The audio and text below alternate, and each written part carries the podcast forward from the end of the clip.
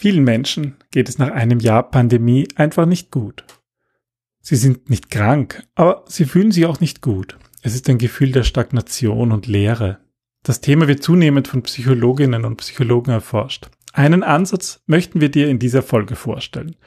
Und wir zeigen dir, wie du mit Design Thinking dieser Leere entkommen kannst. Willkommen beim Design Thinking Podcast, weil Innovation kein Zufall ist. Hier gibt es Tipps und Tricks aus dem Beratungsalltag von Ingrid und Peter Gerstbach, damit du innovative Lösungen entwickelst und erfolgreicher bei der Arbeit bist. Und jetzt geht's los. Viel Spaß! Hallo und herzlich willkommen zum Design Thinking Podcast. Hallo Ingrid. Hallo Peter, hallo liebe Hörerinnen und Hörer.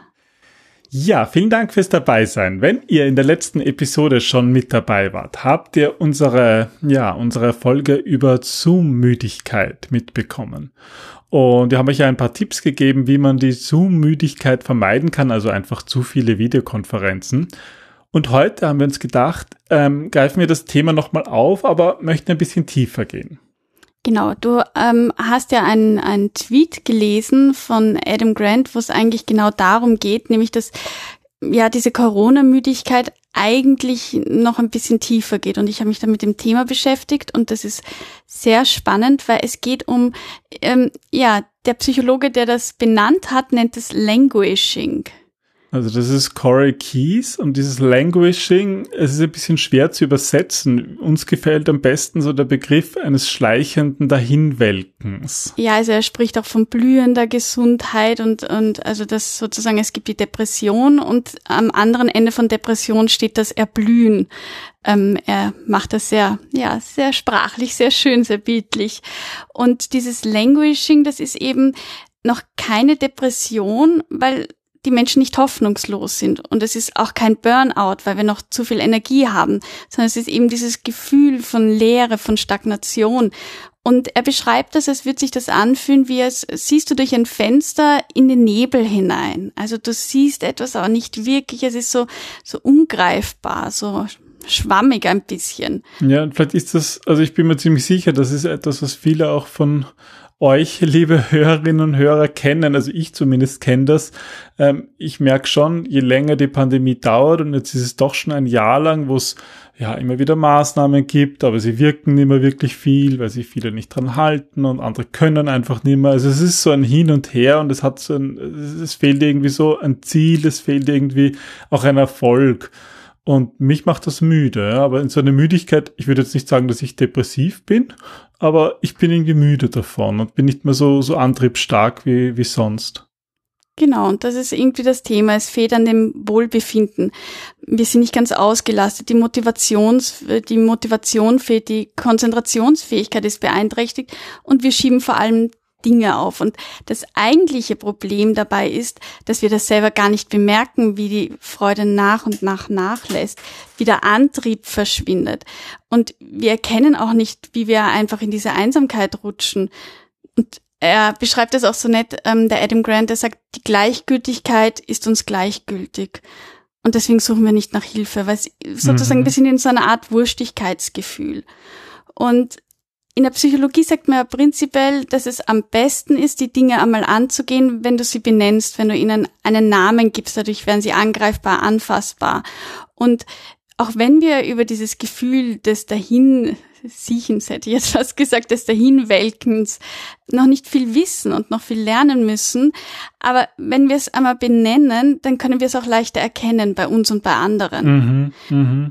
Und ein erster Schritt ist eben auch zu sagen, wenn, wenn dich jemand fragt, na, wie geht's dir denn? Nicht mit diesen üblichen, mir geht's eh gut, weil warum soll es mir eigentlich schlecht gehen? Ich habe alles, ich bin gesund, ähm, ich habe einen Kopf, äh, ein, ein Dach über dem Kopf und und und, sondern zu sagen, nein, mir geht's nicht gut. Ähm, ich kann es vielleicht nicht recht benennen, aber ich fühle mich antriebslos. Also einfach, einfach die Dinge auch einmal beim Namen nennen. Das ist ja auch einfach so ein normales Höflichkeitsfloskel, dass man sagt, wie geht's und gut.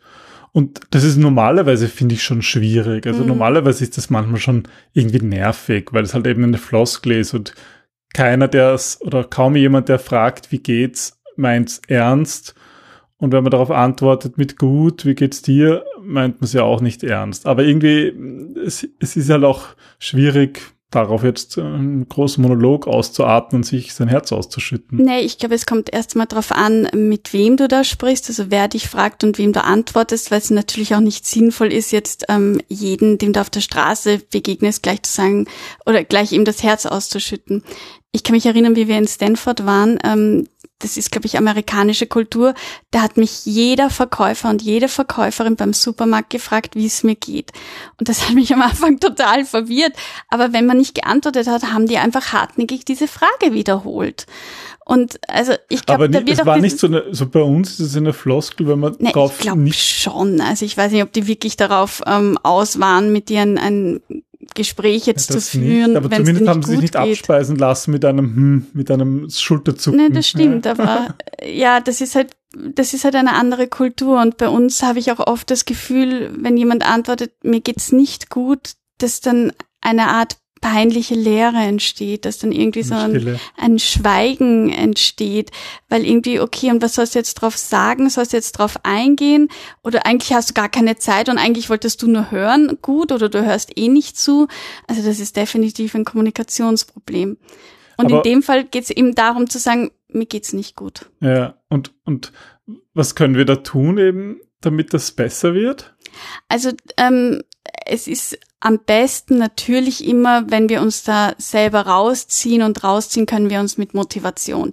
Das heißt, indem wir neue Herausforderungen finden, denen wir uns stellen wollen, indem wir ähm, auch in, im Alltag erfreuliche Dinge finden, Dinge, die uns Spaß machen oder einer sinnvollen Arbeit nachgehen.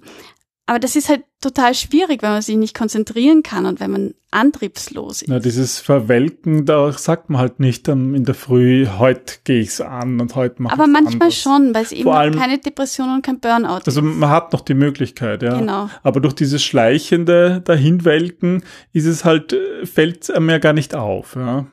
Deswegen ist es auch hier wichtig, du weißt, ich bin ein Freund von Routinen, sich auch wirklich Routinen zu setzen. Also dass man irgendwie sagt, okay, ich blocke mir meinen Tag in verschiedene Abschnitte, die jetzt nicht so groß, aber schaffbar sind, wo ich gewisse Arbeiten verrichte, wie jetzt zum Beispiel ähm, die Mails abarbeiten oder Telefonate machen und dann einfach tun und sich da auch zu zwingen, da in das Tun zu kommen. Weil dadurch ähm, gibt es dann auch weniger Ablenkungen und wir können uns besser auf die Dinge konzentrieren. Mhm. Oder sich kleine Ziele zu setzen, dass man eben schaut, okay, was könnte ich heute erledigen? Vielleicht gibt es ein interessantes Projekt oder irgendein ein wichtiges Gespräch, das ich gerne führen möchte. Also manchmal sind es einfach diese kleinen Schritte, damit man seine Energie und seine Begeisterung wieder entdeckt. Ja. Und das Spannende ist ja, dass wir in den letzten Monaten eigentlich sehr viel mit diesem Thema konfrontiert waren. Äh, eigentlich auch ohne, dass wir es wussten. Ja, zumindest haben wir nicht irgendwie mm, jetzt beobachtet, was da aus der Welt der Psychologie vielleicht für Forschungen angetrieben werden, aber wir kennen natürlich dieses Languishing, also dieses schleichende Dahinwelken von uns selber, aber halt auch ganz intensiv von unseren Kunden. Und ähm, das Spannende ist, ähm, wir sind der Meinung, dass genau hier Design Thinking hilft und deswegen haben wir das hier auch als, als ein Thema in unserem Design Thinking Podcast aufgenommen. Ja, weil es ist ähm, spannend, so wie du auch sagst, Peter. Normalerweise sagen wir ja, Design Thinking, das lebt ja von der Energie, von der Motivation, von dem Antrieb der Menschen. Und gerade der fehlt hier. Und wir haben das auch oft erlebt in den Online-Meetings, dass wir zu Anfang motiviert sind und man eigentlich in viele fade Gesichter schaut. Mm. Sehr müde sind, wo man richtig das Gefühl hat, so, yeah! Dann man so ist der kommt, Entertainer und dann, uh. oh, schon wieder ein Online-Meeting ah, und das dauert einen halben Tag. Und, ja. ja. Ja, und das ja. da, und, und da kann man, da haben wir ja schon in den letzten Episoden viel darüber gesprochen, wie man genau das vermeiden kann. Aber darum soll es heute gar nicht gehen. Es soll nicht darum gehen, dass man irgendwie Online-Meetings macht, sondern eigentlich möchten wir von unseren Erfahrungen bei unseren Kunden berichten. Und zwar haben wir immer wieder Führungskräfte ähm, von, bei unseren Kunden gehabt, die auf uns zugekommen sind und die eben ähm, größere oder auch kleinere Teams haben und die sind genau mit diesem Problem zu uns gekommen. Sie konnten es eigentlich auch nicht benennen, stimmt, aber haben ja. irgendwie gesagt, okay, wir haben Ziele und wir wollen was erreichen, aber die Luft ist draußen und kann man da nicht was machen? ganz häufig waren es auch so Anfragen wie, ähm, meine Mitarbeiter, mein Team ist im Homeoffice und es gibt so die Personalabteilung, die immer wieder mit guten Tipps kommt, wie man im Homeoffice effizienter oder besser arbeiten kann. Aber ganz ehrlich, das hilft ihnen nicht. Das sind so 0815 Tipps. Was können wir tun? Und wir haben dann begonnen, eigentlich genau diese Frage herzunehmen und daraus eine Design Thinking Session zu machen, weil im Grunde muss ja jeder für sich persönlich auch diese Frage beantworten. Was kann ich in meinem Homeoffice tun, damit es mir gut geht oder damit ich produktiv bin? Ja, wir hatten natürlich jeder von uns hat tolle Tipps, wie es besser geht. Und ich meine, wenn man sich so anschaut, was so auf Twitter und Facebook und wo auch immer in Zeitungsberichten ist, da gibt's überall Tipps, wie man es besser mhm. macht. Aber wir Menschen sind halt individuell, ne? Und da haben wir uns eben gedacht, da ist ja eigentlich Design Thinking perfekt dafür geeignet das Problem besser zu verstehen und dann Lösungen zu finden. Ja. ja und so haben wir viele Workshops gemacht, die einerseits ähm, auch den, den Teilnehmern Spaß gemacht haben, weil das natürlich immer ganz wichtig ist, dass es Spaß macht, dass da irgendwie Energie drin ist. Irgendwie müssen wir über diese über diese, diese, diese stetige Müdigkeit mal ähm, hinauskommen und ähm, können natürlich tolle Methoden einsetzen, die ihr als Design Thinking Hörer wahrscheinlich schon kennt. Das Wichtigste für uns ist ja immer das empathische Gespräch. Und genau darauf setzen wir auch in unseren Online-Meetings ähm, beziehungsweise bei diesem Thema, weil es darum geht auch, dass die Leute sich mal aussprechen können, dass sie auch mal gehört und gefühlt und gespürt werden. Weil niemand ist gerne gerade einsam oder, oder vernachlässigt. Und dieses Gefühl mal aufzuheben, darum geht's. Mhm. Du hast ja auch gesagt von, von Corey Keys, dass der auch ganz bewusst ähm, sagt, dass es wichtig ist, das anzusprechen. Genau, ja. Also, dass man auch wirklich sagt, wie geht es dir? Also, wir sind dann auch ganz oft mit dieser Fragestellung hineingegangen. Wie geht es dir im Homeoffice oder was läuft gut oder erzähl mir eine Geschichte daraus? Und da kam eigentlich immer, mir geht's nicht gut. Aber das braucht natürlich auch eine Vorbereitung, eine, einen psychologisch sicheren Raum, wo die ja. Leute sich da austauschen. Und das können. ist eben auch nicht so gut, zumindest am Anfang, nicht gleich in der großen Gruppe. Das heißt, wir machen da Kleingruppen, dass die einfach mal im Vertrauen miteinander reden können und dann das teilen können, was sie teilen möchten und plötzlich sehen, die, die Mitarbeiter im Team, wie es den anderen eigentlich mhm. geht und nicht nur so auf einer oberflächlichen, mir geht's gut, wie, wie geht's dir, mir geht's gut, sondern irgendwie auch, auch nicht nur so, wie geht's dir, na, Corona nervt schon und weiter, sondern halt wirklich auch mal ein bisschen mm. tiefer gehen. Und diese Tiefe, die fehlt ja vor allem derzeit. Ja, weil es ja auch Tiefe entsteht ganz oft durch Begegnungen miteinander. Begegnungen, die zufällig sind, durch den Smalltalk und so weiter. Und das Schöne bei diesen Gesprächen ist, dass wir eine Verbindung herstellen können. Eine Verbindung, die halt über den Äther, über das Virtuelle hinausgeht, die wieder diesen Zusammenhalt schafft. Und das steigert natürlich die Zufriedenheit, weil ganz oft die Führungskräfte dann sagen, na ja, sollen wir wirklich dieses Thema für dieses Thema einen Tag opfern? Die sind eh schon so demotiviert und dann sollen sie wenigstens was Gescheites arbeiten. Ja, ich würde sagen, die guten Führungskräfte, die wissen, wie wichtig das ist. Ja. Aber darf man halt auch nicht vergessen, Führungskräfte sind auch Menschen und die stecken ja. halt teilweise auch genau in denselben auch, haben Problemen nicht die drinnen. Energie, das anzugehen. Und deswegen, mhm. ähm, da, da, bieten sich natürlich an, dass man zum Beispiel ähm, Führungskräfte aus anderen Abteilungen holt mit Design Thinking Erfahrung, die sowas dann moderieren oder dass man eben externe Moderatoren dazu holt.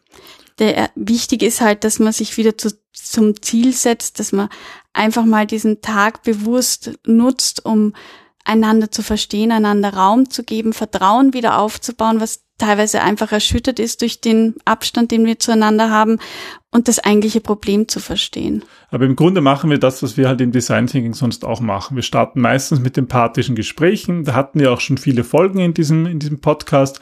Zum Beispiel in der Folge 229 haben wir über das empathische Gespräch gesprochen noch schon in Folge 53, wobei das hier natürlich was anderes mm. ist. Ja, da geht's in den Folgen geht's auch viel darüber, wie wir das ja in normalerweise im Design Thinking machen und hier muss man natürlich ein bisschen das muss man übersetzen in die virtuelle Ebene. Genau, ja. genau, in die virtuelle Ebene und irgendwie auch in diese in diese persönliche. Mm. Aber dann kommen halt meistens so Fragestellungen raus, wie zum Beispiel, wie können wir die Zusammenarbeit im Team verbessern? Ja, oder wie können wir die Zufriedenheit steigern? häufig sind auch so Themen, äh, die Kommunikation, also mhm. bei so einer Fragestellung, wie können wir den Austausch erleichtern? Das sind alles Dinge, wo es eigentlich darum geht, einmal das Problem überhaupt zu verstehen und eigentlich noch wichtiger, es zu benennen und es auszusprechen. Mm, dass die Leute darüber reden können. Mm. Weil das genau diese Gespräche sind, die normalerweise ähm, ja, dann in der Kaffeepause, wenn du jemanden triffst, den du vielleicht ein Mm. bisschen besser kennst, dich irgendwie austauscht, wo du auch mal über deine Gefühle reden kannst und dass dir nicht so gut geht. Aber das, das tust du ja in diesen oft propagierten Zoom virtuellen Kaffeetreffen. Da, da, da geht das ja nicht. Da würdest du das nicht Raum ansprechen. Und dann Hm. glaubst du, das ist was falsch an dir, weil du halt dann das, weil dir das dann auch nicht hilft. Hm. Und in Wahrheit braucht es halt ein anderes Format. Und ich glaube, wir haben da irgendwie eins gefunden. Und deswegen teilen wir das mit, mit euch, liebe Hörerinnen und Hörer, weil wir wirklich das Gefühl haben, dass das vielen von unseren Kunden tatsächlich geholfen hat. Und es soll euch auch helfen. Ja, und dann kann man ins Brainstorming übergehen, ins Ideen generieren. Und das geht natürlich auch gut online. Darüber haben wir ja auch schon viele Episoden darüber gemacht mit Online-Whiteboards, Mural, Miro. Das haben wir zum Beispiel in der Folge 322 die Tools uns genauer angeschaut. Und da kommt man halt auch dann auch wirklich ins Tun. Das macht Spaß. Mhm. Das gibt auch Energie. Und darum geht's letzten Endes. Also das Einzige, wie man sich selber aus diesem verwelkenden Zustand holen kann, ist, indem er wieder seinen eigenen Flow findet, indem er wieder seine eigene Sinnhaftigkeit findet und Spaß dabei hat. Mhm. Und so sind, um diesen, diesen ersten, diesen ersten Impuls zu geben, das sind halt schon die Führungskräfte gefragt, Hm, die irgendwie diesen, die, dieses Problem eigentlich aufgreifen müssen. Das ist ja auch irgendwo ihre, ihre Aufgabe. Ich meine, es geht hier, und ich glaube, das sollten wir nochmal klar sagen, es geht hier nicht um eine psychische Erkrankung. Also es geht nicht um Depression. Wir wollen jetzt nicht eine psychische Erkrankung mit Design Thinking heilen. Hm. Es ist wirklich nur das Thema, diese, diese Müdigkeit, wenn diese sie eben wenn sie eben noch nicht Mhm. so weit gekommen ist. Da kann man, Bevor glaube es ich, noch so weit bevor es so kommt. weit kommt, ja, Ja. genau, ja. Da kann man, glaube ich, viel machen in einem, in einem Setting wie dem Design Thinking. Ja, und das wünschen wir euch, dass ihr entweder gar nicht so weit kommt oder wenn ihr ähm, dort leider schon angekommen seid, schnell wieder rauskommt. Und wir hoffen, dass euch das hilft und ja, wir freuen uns auf Zuschriften, ob es euch geholfen hat oder auch was euch geholfen hat. Vielleicht sind das auch andere Tipps und Ideen, die wir hier teilen können. Ja, und für uns war es eben dieser Spaßfaktor, dass das einfach hilft, ähm, wieder Spaß zu haben, darüber zu reden, das Problem zu verstehen und dann kann man auch Lösungen finden. Mhm. Ganz im Sinne des Design Thinkings im Team gefunden und dann funktionieren sie auch am besten. Das ist ein schöner Abschluss. Ja, dann vielen Dank fürs Zuhören und wie gesagt, wir freuen uns auf eure, auf eure Erfahrungen. Schreibt uns unter podcast.gerstbach.at und wir wünschen euch eine wunderbare Woche. Bis zum nächsten Mal. Tschüss! Tschüss.